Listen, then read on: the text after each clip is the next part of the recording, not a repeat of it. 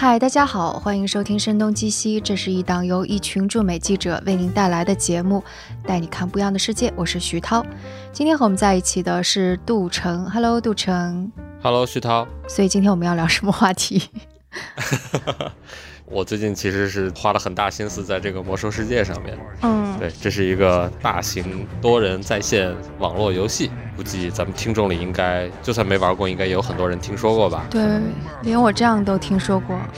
我我觉得我今天聊这个我会被骂哎。嗯，为什么？因为你知道前一段时间其实聊了好几个，我已经被别人说我不懂。就比方说我采访古月，就是他是一个专门做户外的人。然后就有人评论说：“哎，徐涛不懂户外。”然后我想想，我的确也不太懂。后来我上周那个上一期是跟那个大旗虎皮老师聊黑帮电影，我还做了功课呢。对，然后也有人说很抱歉，徐涛不适合聊这个话题。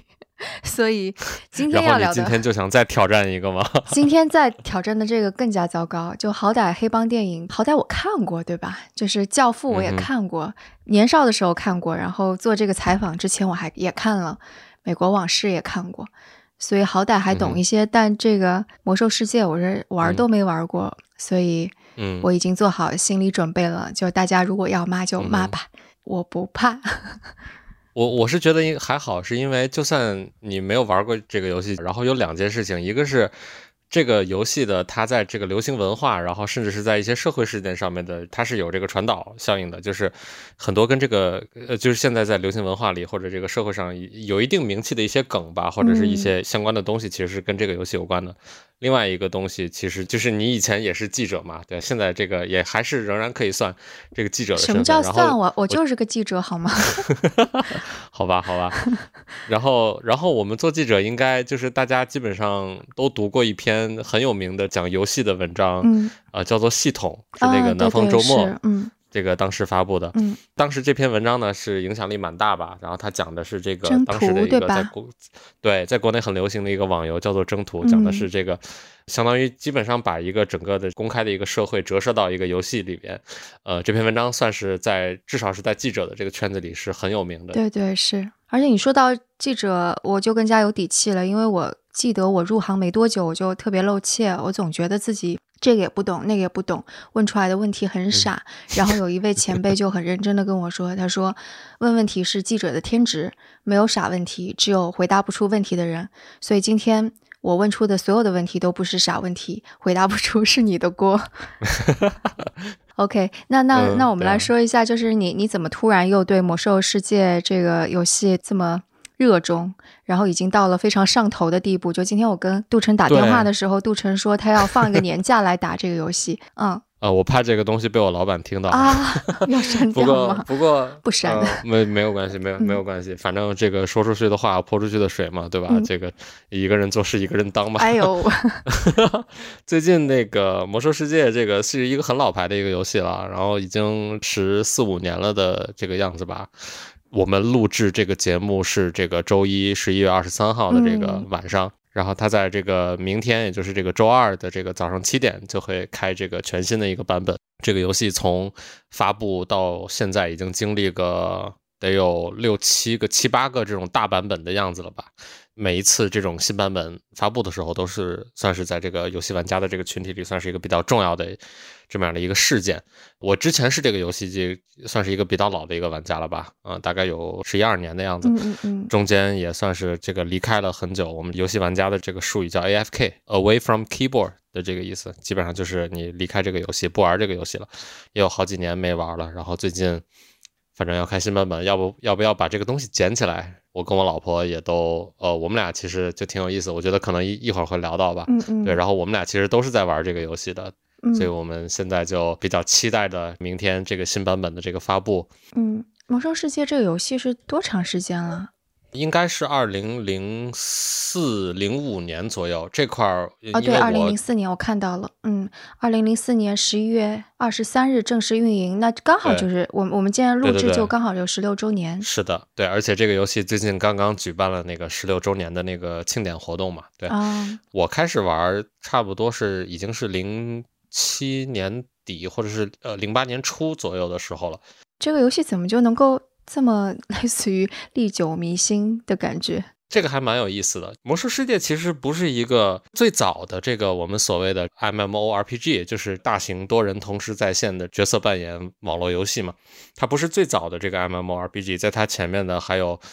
什么 EverQuest 呀，然后还有国外的一些比较知名的，然后包括这个星战系列，甚至也有这个大型多人在线的网游，比魔兽世界的这个时间更早。但是我自己就纯从这个一个玩家的这个角度来讲的话，我是觉得它这个游戏的设计是对于新手其实是一种很友好的，对于这种所谓的休闲玩家，其实是一种很友好的这么样的一些设计。它里边的很多就是你进去要创立一个角色，然后你有。各种各样的种族可以选呀，你有各种各样的职业可以选呀，然后每个职业还有很多个不同的天赋可以选啊。我觉得可能让有不同的这种喜好的玩家都能够找到，哎，我可能更适合玩一个，比方说我站在我战友的背后，呃，我是一个治疗者，我给这个其他的这个受伤的人加血啊，就是能够让每个玩家都，呃，找到一种属于自己的这种玩法吧。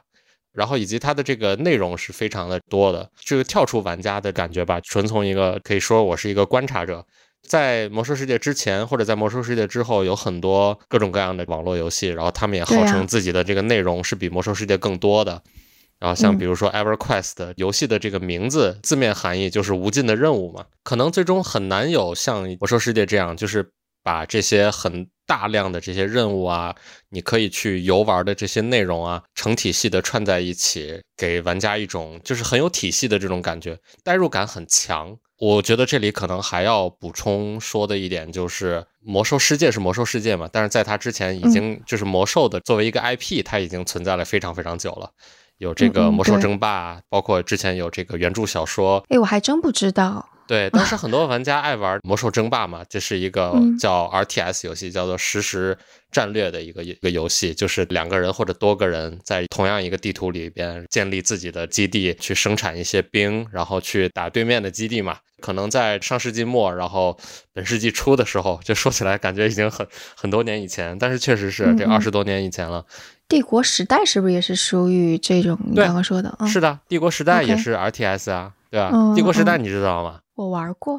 为数不多玩过的游戏。对，所以你不是完全脱离相关的话题的。哎，你除了玩那个魔兽世界这个就是在线多人对战游戏之外，你还玩其他的吗？类似于跟其他的在线的游戏相比，魔兽是就是在你心目当中是什么样的一个地位？别的这种大型的多人在线的网游，我玩的比较少，就是小学跟初中的时候玩过那个《仙境传说》《石器时代》这两个游戏吧。然后，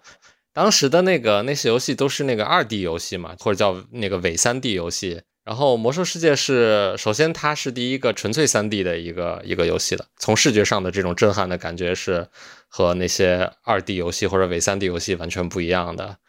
玩那两个游戏的时候我还小，没有办法很客观的去去评价他们，但是至少我当时觉得好像魔兽世界更好一点，它好像嗯更公平一些，就是我在里边投入的一些。精力去下的这些功夫是能够不说立竿见影吧，就是不会有这种 instant gratification，但是 过个大概几周、几个月，甚至几年的这个时间下来，我是感觉我花在游戏里边，花在我这个角色上面的这个时间和精力，当然也包括钱，是值的。这个这个是魔兽世界，对。为什么会觉得是值的？它带给我了足够多的快乐吧。嗯，所以就并不是说你把那些大型多人在线游戏全都玩了一遍，然后最后发现自己喜欢，唯独喜欢这个，而是一开始可能你就 大多数时间都玩这个了，所以就对，感觉跟你的生活交织在一起了。是的，没错，就是说实话，再去看其他的带有这种多人在线这种性质的这些游戏，我感觉可能我的观察是确实没有一个极少有。其他的游戏能够做到像《魔兽世界》这样的这个感觉的，好像最近国外的一些开发者，然后其中有公司，甚至有个人性质的开发者，他们在做类似于《魔兽世界》的这样的一种纯 3D 的、很有代入感的这种网游。你去了解一下这些游戏的这个幕后团队，然后这些主创、这些核心开发人员，我我看过很多跟其他这些新游戏的这个主创人员的采访，基本上得到同样的答案，就是他们都是魔兽世界的忠实用户。当然，可能说有有一些是现在还在玩的，有一些是对这个游戏不太满意的，然后想要做一个真正让自己满意的这个游戏的。对，很多都是这样。游戏黄埔军校。对对对，有有一点这样的感觉吧，因为毕竟魔兽这个游戏这个 IP 的这个背后公司暴雪嘛，它已经存在了很多年了嘛。这个游戏本身它也已经从零四年上线到现在十六周年了嘛。我前两天还看了有一个刚刚离职的设计师的采访，他之前就是因为喜欢玩这个游戏，然后去暴雪申请了一个职位，然后成为了这个游戏的设计师，然后一做就是做了十十三年吧，好像。哎，你这么一说，我想起来我在硅谷采访过这样的人。就是他是因为喜欢这个游戏，后来在美国读书之后加入暴雪做了一个游戏开发者吧。后来又觉得好像那个就工程太大了，一个游戏可能他们要做上好长时间。但我采访他的时候是手游层出不穷的时候，所以他就出来了。但他又觉得手游非常的简单，太简单了，所以他那个时候是开始做类似于能够用 sensor 来去甄别人的动作的那种的一种算法。对我，我记得我做过这样子的一个采访。对，这个其实就是说，网游这个东西嘛，它本身就是一种比单机游戏更容易上瘾的这样的一种游戏的形式。其实，当然肯定也有很多人，就是即便是我也有对这个游戏有不满意的地方。就当然这个不会去抵消我总体上对于这个游戏还是非常的喜爱吧。然后也很看好这个游戏的未来。是的，要八卦一下了，因为你的太太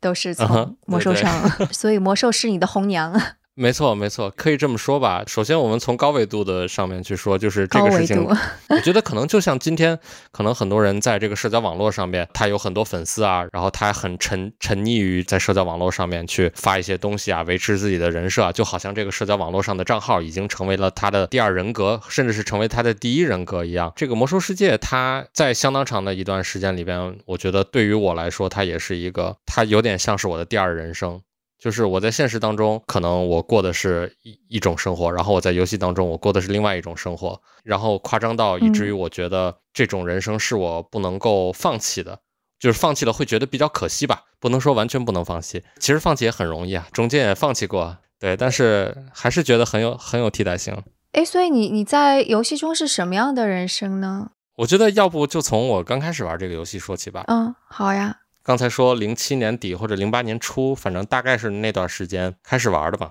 当时在那个游戏里边是玩家角色封顶是七十级。我们玩家对于这个游戏里的不同版本或者这个游戏里的不同的时代，我们是用等级的封顶去划分它的。就比方说刚开始玩的时候封顶是七十级，我们就叫它七十年代。然后后来有八十年代啊、九十年代啊，再到后来所谓的一百年代、一百一、一百二。对我是七十年代加入的。然后当时就随便挑了一个种族，就挑了一个人类，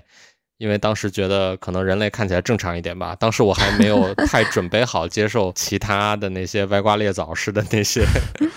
种族。对，你就当时也刚开始玩这个游戏嘛，然后也不知道该选什么，随便挑了一个好像在潜意识里更符合自己这种人格的这么样的一个职业，所以我就选了这个圣骑士这个职业，就慢慢开始练级。满级了之后。基本上后来一起玩的朋友都是在游戏里不知道通过什么样的方式，然后偶然认识了。当时我们在那个语音聊天软件上面叫 YY 嘛。一开始是跟一些在游戏里认识的，我们叫野团的这种朋友。野团就是说，大家不一定是以这个一个工会的这种形式，可能天南地北的这个玩家都有，然后大家凑到一起，一起去想要试着打一些稍微高一点难度的这种游戏的内容，比方说所谓的这个五人地下城啊、十人地下城啊，然后以及更高级一点、最顶级的那种二十五人的那种地下城啊。对，然后认识了这样的一群人，然后打了一段时间吧。那会儿挺有意思的，魔兽世界在这个中国服。服务器有一个挺有名的一个事件，叫做忘了开。这个是说的是八十级这个版本。八十级版本呢，当时是因为在中国是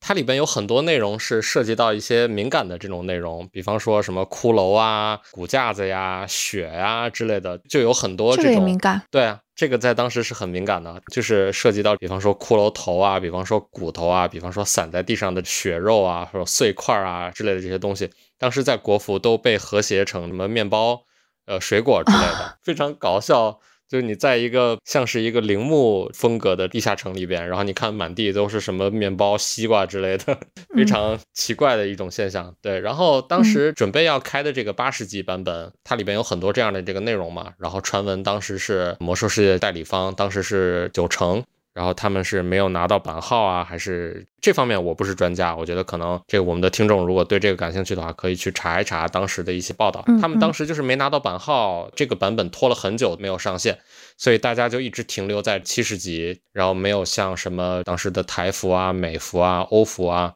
去进入到这个所谓的八十年代。国服的玩家打这个七十级就就打了很久很久的时间，可能多打了一年还是两年左右的时间吧。就当时其他服务器的玩家早都已经在这个新的这个版本里边都已经毕业了，然后我们还在玩这个过时的这个内容，所以当时很无聊。终于有一天，当时的国服的代理商已经换成网易了，然后网易说：“哎，八十级我们搞定了，哎，终于可以开了。”我觉得可能就有点像今天我们在录制这个节目，然后马上要迎来一个新版本开启的这种感觉，就当时是非常非常非常兴奋的，嗯，就感觉呃，我终于不用玩这摊超级无聊的，我已经玩腻了，玩了两三年的去了，我们终于可以体验一些新的东西了。然后当时我就下定决心，在我们当时的那个服务器里边，我想找一个这个服务器里边最厉害的工会，我就想要去到这个最厉害的工会，我想要跟那些最厉害的玩家一起玩。我当时就已经有点不太满足于玩了大概一两年的那种浑浑噩噩那种天天混野团，跟一帮不太上进的这个朋友就随便打点什么就满足的那种感觉。你连打游戏都要上进。当时确实是有点这样的，这个其实影响了我之后玩魔兽的一种心态吧，以至于我之后就很长一段时间我就变成了说，我如果不是最强的，如果我身边的人不是最强的的话，那我不如不玩。所以在这个。七十级的末期的时候，我就找到了最强的工会。反正开新版本嘛，然后大家都是同一起跑线嘛，然后所以说你在过去一个版本，你再有多强，大家都知道你都已经是一个垃圾版本，玩了太久的时间了。任何一个很低级的玩家都可以拿到很好的装备啊。当时我装备也不错呀。既然是一个全新的开始，所以其实不太需要说，呃，你需要证明什么，就只要你。在这个新版本开了之后，你能够把级别最快时间提升到新的满级，也就是八十级。进到这个很高大上、很强力的这个服务器第一的工会之后，我还是感觉我自己的速度慢了。我清楚的记得，我还在一个稍微低一点等级的一个地图里边，我还在升级的时候，然后我这个工会里，他们已经组织了一个二十五人团，去拿到了当时那个版本的其中一个团队地下城服务器首杀。服务器首杀的意思就是说。你们这个团队或者你们这个工会是在这个服务器第一波人进去到高难度的这个团队地下城，然后去杀掉里边最靠后那个 boss。嗯，对，当时可能是七十六还是七十七级的时候，他们都都已经满级了，然后他们都已经拿到第一个团队副本的 boss 的首杀了。当时就是他们拿下这个首杀的时候，拿他们拿到这个成就的时候是全服务器通告的，就有点像那个。国产网游里边的那种大喇叭，就是全 整个服务器都能够听到，或者就像村里边的状元是吗？对对对，它是对这个玩家的投入的一种褒奖嘛。你你做了了不起的事情，然后我要你全服务器的人都能够看到。然后我当时也是第一次知道，就是原来他们升级这么快，就我还是不够快，我还是不够像他们一样强力。这是我当时的第一个感觉。第二个感觉是。哇塞，就是做一个强力玩家真的好酷啊！就当时真的是这样感觉，全服务器大喇叭通知的那种感觉，而且这个大喇叭还不是像那些国产网游是用人民币买的，这是就只要你足够拼，主要只要你足够强力，然后只要你做到了这件事情，你就能够得到这个服务器对你的嘉奖。我当时觉得这个东西好酷啊，然后我就去加紧升级，然后我也去报名参加了他们的团队。很幸运的是，当时那个版本最后总计有四个不同的这种团队的这个地下城，他们当时拿到了第一个，然后第二个他们准备去开荒稍微高难度一点的团队地下城的时候，我就已经成功的升到了满级。首先。然后我又去通过各种渠道吧，混到了一身，呃，看起来还勉强算像样的这个装备。然后我就加入到了他们第二个地下城的这个开荒的团队当中，然后也顺利的跟着大家一起拿到了后面这几个团队地下城的这个首杀。这个是和我之前作为一个半吊子混一混的这种玩家完全不一样的这种体验。我怎么觉得 你讲了一个励志少年的故事？只是这个励志少年的故 事不是学习，然后也不是练武功，你是在 打魔兽。对啊，我现在是把这些可能很多其他人会当做说是玩物丧志的东西，我只是把它理理性化了嘛。哎，但你你本人是这么就是要强的人吗？因为我现在你看我认识你也有好几年了，我一直觉得你还是有的时候。比较佛，有的时候有点丧的人。就我从来没有看到你就是特别一定要怎样怎样，就那种没有我我我很少看到过，所以就感觉好像游戏其实激发出了另外一个你的感觉。对，我觉得可能就像我刚才说的，这个游戏它成为了我的第二人生吧。就是在这个游戏里边，我找到了另一种生存的模式，可能是这样。我在现实当中可能确实是比较佛系，好像确实不太会去争什么样的东西。工作上可能是另外一层关系啊。工作上有东西做不好的话，我会比较沮丧，我会想要去尽量去把这个东西做好。然后我不确定这种在工作上的上进。是跟我的游戏生活有没有关系？我觉得可能有一点点关系吧。话说回来，当时在八十年代的魔兽世界里边，我觉得可以说的是，它至少改变了我看待这个这个游戏的这种方式。它是我能够找到荣誉感、找到存在感、找到归属感的一个载体。它成为了一种对我来说，可能像是一个小型的一个虚拟的一个社会吧。但为什么会有归属感呢？就是那个要强，然后得到荣誉，这个是一方面，但归属感又是怎么来的呢？当时在八十年代的时候，我在我的那个服务器，然后加入到这个工会，跟他们一起去拿到了一些服务器的团队地下城的这个首杀，让我感觉我是一个集体荣誉的一部分。这个就是就可以理解为这个荣誉感转化为归属感嘛，就是这个荣誉是由我和另外二十四，不只是二十四个这个玩家，我们虽然是一个二十五人的团队地下城，后面还有替补的团员，很多人是因为说我们为了打掉这个 BOSS。我们需要一些比较呃投机取巧的，或者需要一些比较极端的这个人员的配置。那可能有一些玩的很好的玩家，或者是装备更高的玩家，呃，因为这个配置的需要，那他就不得不去做替补，然后换那些对于打掉这个 BOSS 更有帮助的那些功能性的玩家，换他们进来。我也做过板凳啊，我也做过替补的。这个荣誉是我和另外三十个甚至四十个玩家，以及全工会其他一直在支持着我们的其他的。并没有在团里的这些休闲的玩家，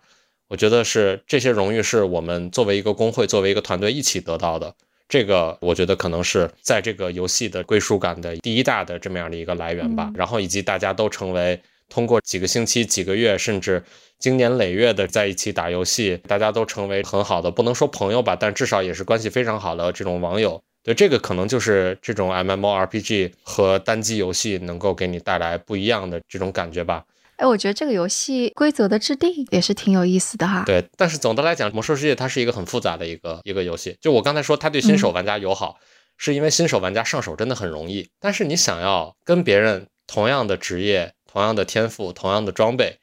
你的伤害输出或者你的治疗输出比其他的这个玩家要高，那就需要你去研究。需要你去研究手法，需要你去研究你的角色的这一些属性的这种搭配啊之类的，很复杂的，很容易上手，但是想玩好也很复杂。所以你是怎么仔细研究，结果让系统奖励了你一个太太的呢？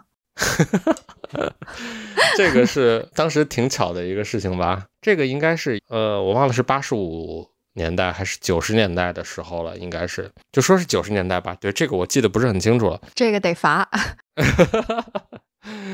该罚该罚。这个游戏总体上还是处于一种很畸形的一个状态。你说大部分玩家很喜欢有女玩家的存在也好，因为大部分玩家其实男男性玩家嘛，就是当一个工会一个团队里出现一个女玩家的时候，会被当做珠宝一样的去对待她。然后，但是同时你也可以说，这个游戏其实很厌女的一个游戏。这个游戏确实有很多女生玩，但是我想，如果我是女生的话。我玩这个游戏的感觉不会很好，因为天天在聊天频道里看到的都是那些很直男癌的那些聊天的内容，然后以及把女玩家当做基本上当做花瓶一样的这种去对待嘛。就很多工会的招人的这个信息里边，他会说啊，我们有强力的这个玩家，然后还有说话声音很好听的妹子啊。这个妹子她不是玩家吗？对吧？她难道只是负责说话吗？不对吧？不应该这样吧？嗯。所以总的来说，在这个游戏里能够碰到女玩家，然后跟女玩家建立一个比较好的这种关系，我觉得可能对于很多当时的很多男玩家来说，对于他们来说是一个很期待的事情吧。对，嗯。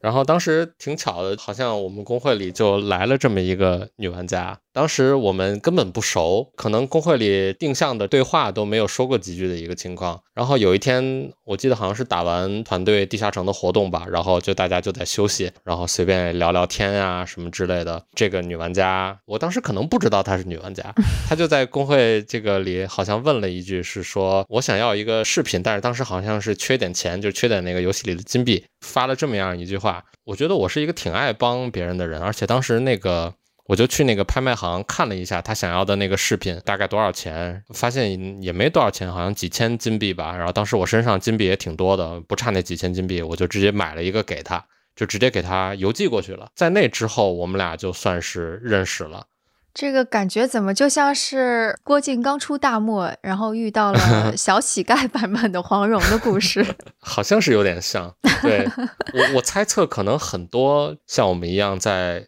在游戏里认识的，然后走到线下、走到现实的这些情侣，然后夫妻，我觉得可能都是类似的这种感觉吧。就最一开始是因为一件完全不经意的这种小事情，首先是建立了一种关系，然后这个关系随着游戏，然后变得越来越紧密。这样的，我老婆她她当时也是一个跟我很像的一个玩家，就是后来才知道，虽然一开始只是随便聊两句，然后后来才知道，然后她也是一个就是。我们叫比较上进的这种玩家吧，就是上进玩家。对对对，在游戏里有个术语叫 PFU，就是 Play for Uber，意思就是你是为了更卓越的成就，你是为了让自己成为更好的一个玩家。然后到后来就变成了晚上打完活动啊，以前我都会打完活动去跟几个关系比较好的玩家在一起去玩什么英雄联盟啊，然后后来就变成这个每天晚上打完活动就是跟他发发微信啊，然后后来一一来二去就就变熟了嘛，再到后来就算是确立一个网恋的关系。当时我是在北京嘛，然后他在武汉，有一天我们忘了当时是因为什么，也是聊到很晚。不知道怎么回事，就聊起来说，哎，要不要奔现？后来他就坐了一个火车来北京找我，我们俩在一起待了三天四天。当时我已经很很看好我们之间的这个关系了吧？这四天里边，我甚至把我妈都叫上了，就相当于直接见家长了。哦，天哪！是的，我是觉得我这个人对待感情其实是特别很笃定吧，就是我如果确定了这个，我就。别的所有的东西我就不会不会在乎了，当然中间也经历了一些波折啊，但是最后还是在一起了。认识的时候是一二一三年左右的时候，然后一五年结的婚，一六年后来我们俩就一起去美国了嘛。后来就相当于这个游戏基本上就搁置了相当长一段时间，然后最近就又开始回来玩了吧。我应该是八月底可能九月初回归的吧。我老婆是最近可能一个月或者三个星期之前刚刚被我带回来的，现在又回到国服了嘛，然后找到了一个感觉很不错的一个工会。他们也是也是打了很多年吗？十多年打过来的？没有没有，这个反而是一个很新很新的工会，但是这个工会里的玩家都是一些很强力的这个玩家，老玩家。对，只是说他们组建了一个新的这个工会而已。我刚开始回归的时候也是独狼嘛，就是单打独斗。呃，我记得好像当时好像去在做一个什么任务，或者去单刷一个什么副本的时候，然后在这个副本门口碰到了另外一个玩家，然后这个玩家呃问我能不能跟他一起去刷这个副本。然后在这个我们俩一起在刷这个副本的过程当中，我们俩就有聊说。我是这个最近才回归的一个玩家，想要在这个新的版本里边，想要呃找到一个团队去一起做些事情吧。我当时就表达了这个意愿，然后不知道怎么回事，可能聊到那个作为一个玩家的这个资历有多老，然后我就把我当年那个首杀的那个成就贴了几个，就是发出来。然后当时可能就震惊到这个这个这个朋友了，然后这个朋友就跟我说说说你来我们工会吧。我当时是等了一段时间就去到了他们那个工会。你这是凡尔赛？呃，当时还是还是转了服务器，有一点好像，嗯，有一点有一点。然后大家年龄可以算比较接近吧，就基本上都是三十岁左右，沟通起来其实是非常容易的。我们就经常在这个工会。这个微信群里面就开玩笑说，说是我们是一帮这个老年人工会嘛，因为现在我们发现最近很多来的这个新玩家都是这个九五后甚至零零后，就也也是感觉挺诧异，说魔兽一个这么老的游戏，居然还能吸引到这些这么年轻的这个玩家。为什么会吸引到年轻玩家？我不知道，可能就是因为有有营销、有流量，我感觉现在年轻人可能更多喜欢那种快餐一点的那种游戏吧，比方说这个王者荣耀一局十分钟、二十分钟，或者是吃鸡那种最长不会超过半个小时左右的那种。魔兽世界到现在仍然算是一个，如果你真的要投入时间在上面，那可能就是一晚上，就至少好几个钟头。而且现在是不是魔兽世界其实已经不像十年前那样，你刚刚说流行文化有那么有影响了？现在不像当年了。当年我记得刚开始玩的时候，有很多很著名的一些这个社会上的事件，其实是跟魔兽世界有关的嘛。在这个游戏里边有一个很著名的这个成就，附带一个称号，这个称号是会挂在你的这个游戏里边的这个名称的前面的，称号叫做火车王。嗯，然后这个称号是来自于一个美服的玩家，然后叫这个 Leroy Jenkins。在 YouTube 上有一个很有名的这个视频，是说他的这个团队还在讨论说，哎，接下来这个副本里的这个房间，我们应该采取一个什么样的这个战术？谁应该去做什么？哪个输出职业去打哪个怪？哪个治疗去负责哪个坦克之类的？然后就看这个 Leroy Jenkins 这个大哥在旁边根本没有在听的样子。然后大家还在讨论战术的时候，他就哎开着自己的这个账号就直接冲到了这个房间里，拉了一火车的这个怪。然后这个视频呢，在我觉得可能是游戏行业里最古老，然后也最有名的一个，就是病毒式传播的一个游戏视频吧。累计到现在的观看量可能破亿了，我觉得，以至于他这个游戏角色都上了美国的那个当时很有名的那个答题的那个电视节目，叫什么来着？我忘了。呃，他当时那个问题是说说有一个很出名的这个视频，然后里边有一个叫 Leroy Jenkins。的这么样的一个玩家，然后他做了一个很糟糕的一个事情。这个游戏是什么？那问题是这样的，然后当时场上三个选手都没有回答过来。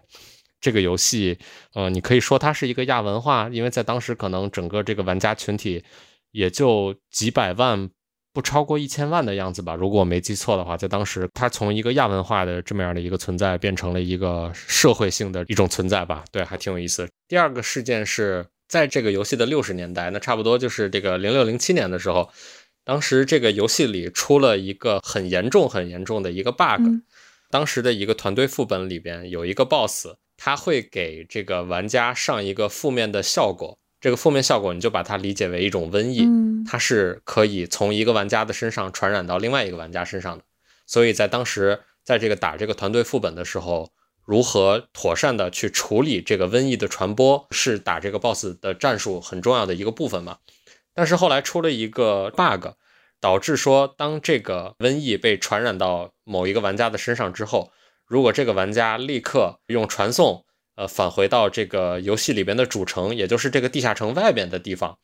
然后他会把这个瘟疫传染给其他所有的玩家，然后每个玩家都会死。对，然后这个瘟疫是会无限传染的。当时几乎整个这个游戏的世界叫艾泽拉斯嘛，当时这个整个艾泽拉斯世界以主城为最严重，然后很多其他人比较多的地方，这个疾病的传染是非常夸张的，遍地都是这个玩家死掉剩下的那个尸体骨头。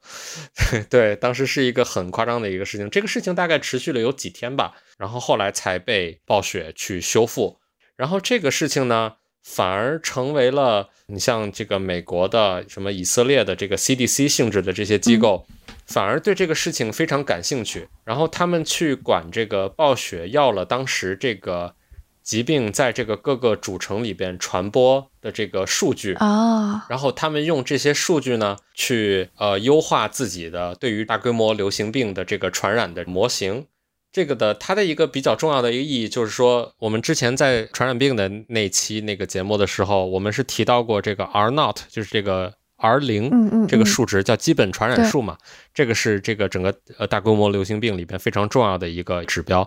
R not 这个数值越高，它的这个传染性是越强的嘛。然后当时啊，应该是据说当时这个游戏里的这个疾病传染的这些数据。为很多国家的这个 CDC 这些机构，嗯，他们去优化自己的这个流行病传染基本数的这个，为优化这些模型做了很大的这个贡献吧。这也是一个这个游戏进入到这个主流视野的很有代表性的一个事件。嗯嗯嗯，对对对，还真挺有意思。对，除此之外，这个游戏可能就就其实我觉得我们作为玩家，我们不太需要说这个游戏。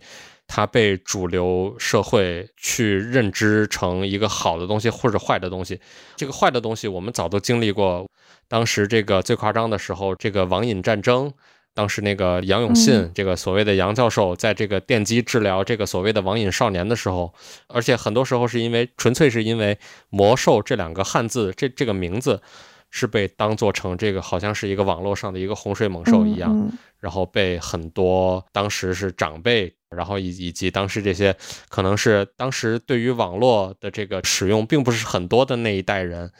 被他们当成是这个洪水猛兽。然后今天你反而看到当时那些不想让当时这些孩子去上网去玩游戏的那些这个上了年纪的这一辈人，我们的这个爸爸妈妈这一辈人，反而成了网瘾最严重的一一群人，对吧？天天在这个微信上。看各种各样的这个假新闻，假新闻啊，对吧？然后天天刷那些很无聊的抖音视频啊之类的。不是说所有的这个抖音视频都无聊啊，反而我们是成为了对于他们的这种网瘾有一点怨言的这样的一些人。所以风水轮流转嘛，挺有意思的。然后我至今也不需要，就是主流社会对于这个魔兽世界有什么样的很好的这种改观，我觉得这个真的不需要。就我们玩家自己玩的开心就够了，你社会还有更严重的问题，对，不要来管我们。流行文化我好像有印象的，就是那个什么，你妈妈喊你回家吃饭那个，就突然铺天盖地的就贾君鹏嘛，贾对贾君鹏，妈妈喊你贾君鹏嘛，这当这个这个这个是跟那个魔兽世界也是有关的嘛。其实当时就觉得，哎，是怎么火了？然后其实又没有什么含义，还挺让人摸不着头脑的。那我们这些游戏玩家就知道了，因为我们知道这个游戏有多上瘾了。啊，就妈妈老叫你们回家吃饭是吗？当时在网，很多时候是在网吧嘛，因为家里没有足够好的电脑可以玩。后来好像是有一年魔兽还拍成了电影，对不对？当时特别有意思，好像不知道通过一个什么渠道，好像就是我老婆她可能有一个游。当地的一个玩玩什么游戏的一个群吧，然后就正好集齐了一批，都是在附近，然后都是玩过，无论是魔兽争霸也好，这个魔兽世界也好的这些，很多都是华人的这些玩家，然后还正好都是这个当时在南湾附近的，所以我们当时就一起约去了那个好像是 Cupertino 那家 AMC，呃，在那儿看的，嗯，大概凑了有二十个人左右吧。我记得当时我老婆还做了那个魔兽世界里边的那个部落那个徽章的饼干。分给当时我们一起看的这个所有人。当时的那个电影院是非常非常非常夸张的。我们看的是首映，就是超级多人都坐满了。然后每当出现一个很经典的魔兽 Warcraft 的这个 logo 的时候，或者出现一些很经典的这个背景音乐的时候，或者出现一个很经典的这种角色的时候，就会听到全场的欢呼。就是当时感觉这么多年来很怀旧。这个 sentimental 的这种这种感觉吧，就是又都上来了。嗯，当然那个电影拍的其实很糟糕，对，但是这个不重要了。其实它给了我们一个机会吧，就是去重温当时的怀旧的这种感觉吧。但这个电影拍出来的时候，是魔兽世界它已经衰落了吗？在当时算是一个比较糟糕的一个情况下。这个游戏呢，反正最开始的这个封顶的是四十五年代，后来变成六十年代、七十年代、八十年代，差不多到九十年代的时候吧，我记得这个，我觉得我回头可能还得再去查一下啊，大概是那个时候，这个全球的这个 subscriber 就是这个订阅用户的这个数量是最高的，可能有，反正应该没到一千五百万，但是至少超过了一千万。等到这个电影出来的时候啊，基本上是已经跌落到可能六七百万这个样子的时候了。就当时这个电影本身跟暴雪的关系好像不是非常的大，这个电影公司好像除了买了这 IP 的改编权嘛，然后之外，他拍的那个故事其实并不是魔兽玩家在当时感觉到最有投入感的那些故事，他讲的其实是很上古时代的一些故事了，基本上是头几本原著小说的那些故事。看过原著小说吗？我没有看过原著小说，不过我基本上是用那个在线百科的方式，把所有的故事基本上都了解了一遍。对你写的那个游戏内的经济问题，那个是怎么回事呀？这个文章是想要抨击的，其实是魔兽世界国服的这个所谓的金团这么样的一种人民币经济的这种模式嘛？因为其实一个魔兽世界的这个机制是说，你就算有钱，你也不能直接用人民币去买到很好的装备。首先，你要把你的人民币兑换成，也就是游戏里的金币，如果你有了足够多的金币，然后同时这个服务器里边还会有一些这个我们所谓的金团，就是说我们组一帮强力玩家去打一个团队地下城，然后出了的大部分的这个装备呢，我们不是说按照谁需要去分配给他，而是说甚至是用拍卖的方式，哪个老板有钱把这个装备就卖给他，然后这个钱呢由团长统一的这个收集，最后。呃，老板买完装备，老板退队之后，然后再把这些钱，然后可能团长留一些，然后呃，剩下分给这些打工的这些团员一些，这个就是所谓的这个金团的这个机制。然后我当时一五年在写这个文章的时候，当时是就是暴雪开发出了一个新的这个游戏里边的一个搜集队伍的一个组件，叫做集合石。这个集合石让这个玩家可以去跨越服务器。在这个集合石的这个插件上面去找到，呃，这个团可以去打。然后当时很多的这个金团就利用了这个集合石的这个插件，因为跨服务器之间不能交易金币。就虽然你们可以在一起打这个团队地下城，但是你们之间是不能交易金币的嘛？你就理解为每一个服务器都是一个独立的这个国家，它的这个发行的货币的这个数量。然后它的这个经济规模，然后它的这个一在一些重要商品的这个供需的这个关系上面是不一样的，所以你在服务器之间是不能直接交易金币的嘛。但是呢，有了这个集合石这个东西之后，那既然大家不能交易金币，那我们为什么不用这个直接用支付宝转账呢？对吧？团长直接把收款码，哎，直接发出来，哎，说那个老板你不用用金币买装备了，我们直接让你方便一步到位。你直接用支付宝给我转账就好了，然后之后我卖的这些所有装备得到的这些钱，我再用支付宝再转给我的打工的这些玩家。有些人会说存在即合理嘛，既然金团存在，那它就是合理的，它就是符合这个魔兽世界国服这个中国特色这个魔兽世界的这个 服务器的这种环境的。但是如果当到了这个人民币的这个范畴的时候，这就让我会觉得有一点过分了，特别是在我已经看过系统嗯那篇文章。我当时作为一个玩家，我的想法是：哎呀，这个魔兽世界真的是没落了，都已经堕落到变成一个人民币游戏的这种感觉了。然后当时作为一个记者的我的第一个想法是：终于让我撞到一个跟系统一样的这个故事，我一直想写这样的故事。然后我就去找人采访，然后做了这样的一个故事。对。我都在想，会不会有人就拿各种各样游戏的设计机制来研究，到底制度会对人的经济行为产生什么样的影响？嗯哼，有啊，你知道 Steve Bannon 吗？特朗普的那个原来的那个军师。OK，他写过吗？Steve Bannon，他以前在香港开魔兽世界打金工作室的，就是专门去雇一帮廉价的这个中国的打工仔，去在这个魔兽世界上用各种各样的方式去疯狂的去刷这个金币，无论你是去。呃，拉一波怪，然后把这些怪都一起打死，然后捡他们身上的金币，然后重复性的做这样的这种工作，这种我们就叫做刷金。然后这个英文叫做这个 Gold Farm 嘛，对吧？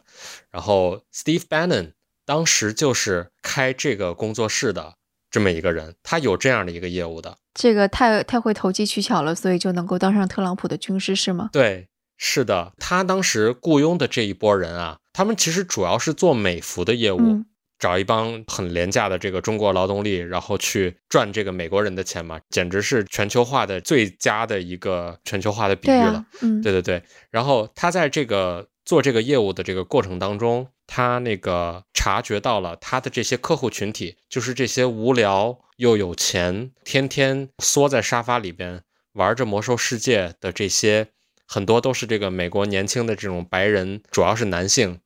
他意识到了这些人的消费能力有多强，然后同时他也意识到了这些人如果能够被集结起来，将会是一股多么强大的这个政治的力量。这个事情在他后来将整个美国的白人男性这个群体去极端化的这个过程当中，他在早年在香港开这个打金工作室得到的这些 insight，其实是提供了很大的这种帮助的。其实。对，这是在写 Steve Bannon 的这个书里边是是有提到过的。OK，这个也是也是一个很有意思的这个一个亚文化的一个平行世界跟现实世界撞到一起的一个挺有意思的一个事情。你你不提我还没想到。对，稍后也去搜一下，看看有没有人真的会把各种游戏系统作为一个研究对象来研究系统对嗯人的经济行为，或者是对整个经济行为的影响。嗯我觉得肯定会有人做这样的研究。我觉得应该是有的，对，只是我不知道有没有在这方面做得非常好的。我觉得这块儿，如果我们这期的听众里边有有了解的话，也可以跟我们，呃，通过邮件啊或者通过社交网络的方式跟我们分享一些。我对这个东西是非常感兴趣的。对嗯，是啊，是啊。就比方说，如果真的自己正在做这类的研究，那说不定我们可以一起来聊一期，由杜成来做主播，我就在旁边默默听就好了。可以啊，可以啊，嗯，OK。嗯哼，那感觉好像今天我们聊的也很长时间了，聊了一个半小时了已经。哇，一个半钟头，对我的天主要这个话题我实在太能聊了。因为热爱。所以你对明天的期待呢？就是万一它很烂怎么办？呃，还好，我基本上在这个测试服上，就是这个游戏它会找一些这个核心用户去做这个 beta testing 嘛，看别人的在测试服上的一些游玩的这个视频啊之类的，我已经大概有一个了解了。好玩吗？我没有亲自玩，我不能百分之百确定，但是从我看到的东西，我觉得还还蛮有意思的吧。只要是新版本，它总比旧版本好。那如果大家关于这个话题感兴趣，或者像刚刚杜成提到的，说可能其中有一些我们可以深入挖掘的，那就给我们写邮件吧。邮箱是 etwstudio@gmail.com，然后这个邮箱地址是在我们的网站 etw.fm 上可以找到。那我们今天的就到这儿，嗯、最后再给我的游戏公会打个广告，可以吗？可以这样吗？可以吧？可以吧 你？先说出来，然后我再看剪不剪，要不要把这段给？剪掉我？我我觉得就是，如果碰巧有想跟我一起玩的哦朋友，然后也就是跟我这个呃性质差不多，然后大家这个年龄都差不多，呃，这个玩游戏的风格都差不多，然后也想要找到一个团伙的这样的一个，如果你是这样的玩家的话，然后你可以来这个魔兽世界国服的这个安苏服务器，然后我们的工会叫春光灿烂一群仙，对，这个这个和反正反正你在这个社交网，如果你有兴趣的话，你在社交网络上是可以找到我的这个联系的这个方式，然后你来找我就好了，嗯好嗯吧？，对，可以给杜成留言，他应该能够看到。以及，既然我都已经为工会做了广告，所以也请支持工会的朋友们给我们点赞、转发、留言，嘿嘿或者在各个平台上，Apple Podcasts 呀、小宇宙上面给我们留好评嗯。你知道我今天已经找我工会的人去试听你的节目了，让他们那个在什么喜马拉雅呀，然后其他的那个平台上，如果有的话，让他们去那个订阅你。哇，我也支持工会，嗯为了工会 是这么说对不对？呃，为了联盟吧，哦啊啊，为了联盟。我们是联盟工会。对哦，OK，好，你看我是支持工会的，所以请大家也支持我们。好好，那好，那今天的节目就到这里，我们下次节目再见，拜拜。拜拜。那关于这期节目，大家有什么想法，都可以给我们留言，或者写邮件，或者在 Telegram 群中告诉我们。那我们的邮箱是 etwstudio@gmail.com，我们的网址是 etw.fm，所以无论是 Telegram 读者群的地址，还是打赏的方式，都可以在我们网站上找到。那我们下次节目再见。